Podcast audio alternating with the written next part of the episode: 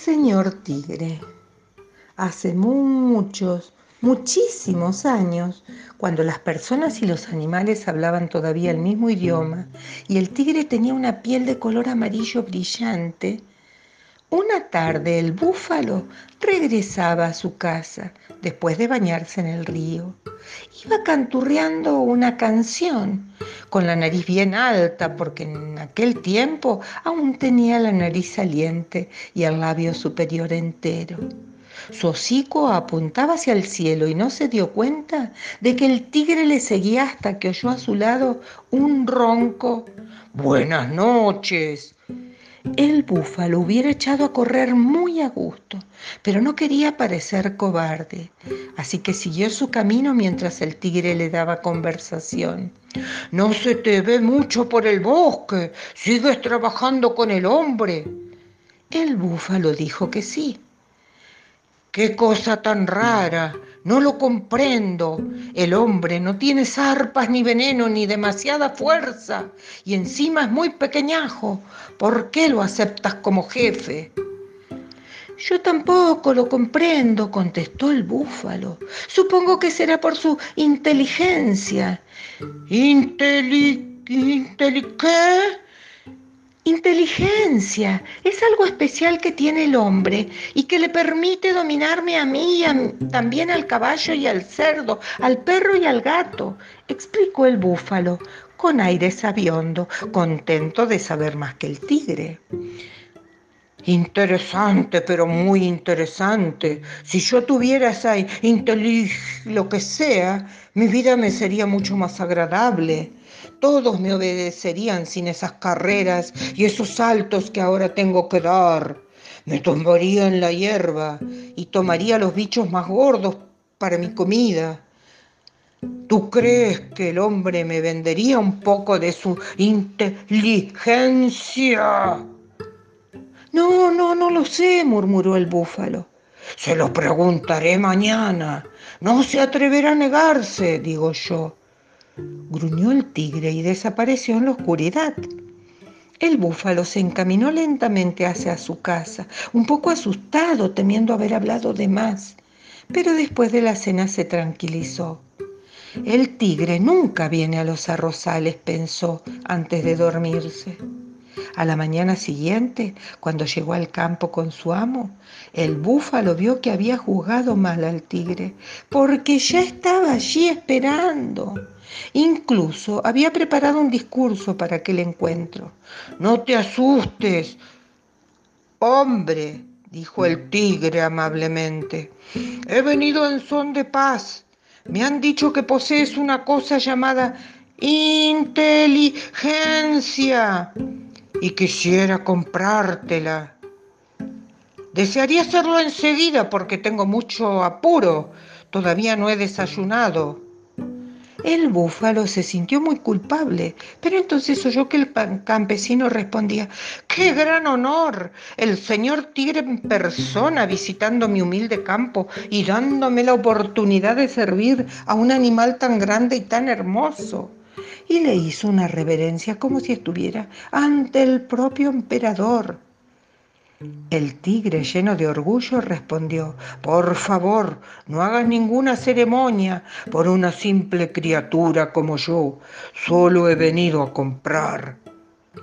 ¿Comprar? Le interrumpió el campesino. Ni pensarlo. Insisto en regalártela para que sea un recuerdo de esta gran visita que tanto honor me hace. Oh, qué amable por tu parte. Nunca pensé que el hombre tuviera tan buenos modales, dijo el tigre, pero en realidad estaba pensando para sus adentros. Vaya día de suerte. Primero me reciben como un rey, luego me dan la inteligencia gratis y después me como al campesino para abrir el apetito y al búfalo para desayunar. Los ojos le brillaban como dos estrellas verdes mientras insistía. Me la darás ahora mismo. Espero. Haría con mucho gusto, pero siempre dejo la inteligencia en casa cuando salgo a trabajar, contestó el campesino, que había advertido el brillo de guía, el brillo de hambre en los ojos del tigre. Ya ves, vale demasiado para que me arriesgue a perderla. Y además, aquí no la necesito. Pero voy corriendo a casa y te la traigo ahora mismo. Avanzó unos pasos, pero se volvió enseguida. ¿Has dicho que todavía no habías desayunado? Sí, ¿por qué lo preguntas? Porque en ese caso no puedo dejar contigo al búfalo. Te lo comerías. Te prometo que no me lo comeré. Por favor, date prisa.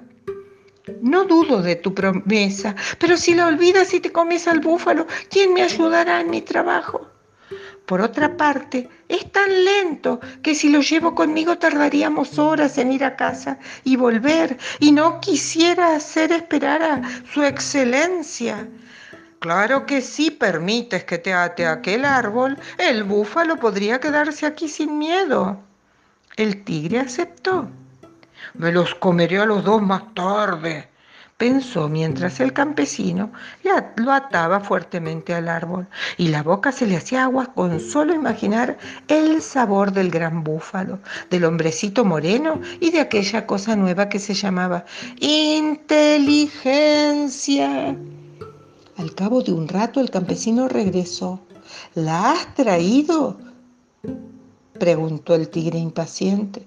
Claro, respondió el campesino enseñándole una cosa que ardía en la punta de un palo. Dámela, apúrate, ordenó el tigre. El campesino obedeció, puso la antorcha bajo los bigotes del tigre y empezaron a arder. Le acercó el fuego a las orejas, al lomo, a la cola y por donde rozaba le dejaba la piel chamuscada. ¡Me quema, me quema! aullaba el tigre. Es la inteligencia, dijo con ironía el campesino. Ven, búfalo, vámonos. Pero el búfalo no podía irse.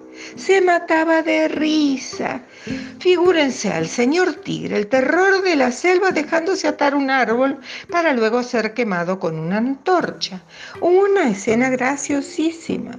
El búfalo se revolcaba por la hierba sin poder dejar de reír hasta que su hocico chocó contra un árbol que lo partió en dos a la trompa, al morro, y le aplastó la nariz. Y todavía hoy se ven los resultados de este accidente en sus descendientes. ¿Y qué pasó con el tigre? Pues que rugió y pataleó y poco después las llamas quemaron la cuerda y por fin pudo escapar pero la cuerda ardiendo le había chamuscado tanto su piel amarilla que por mucho que se lavó no pudo borrarse las rayas negras que le quedaron marcadas. Y esa es la razón de que el tigre tenga rayas.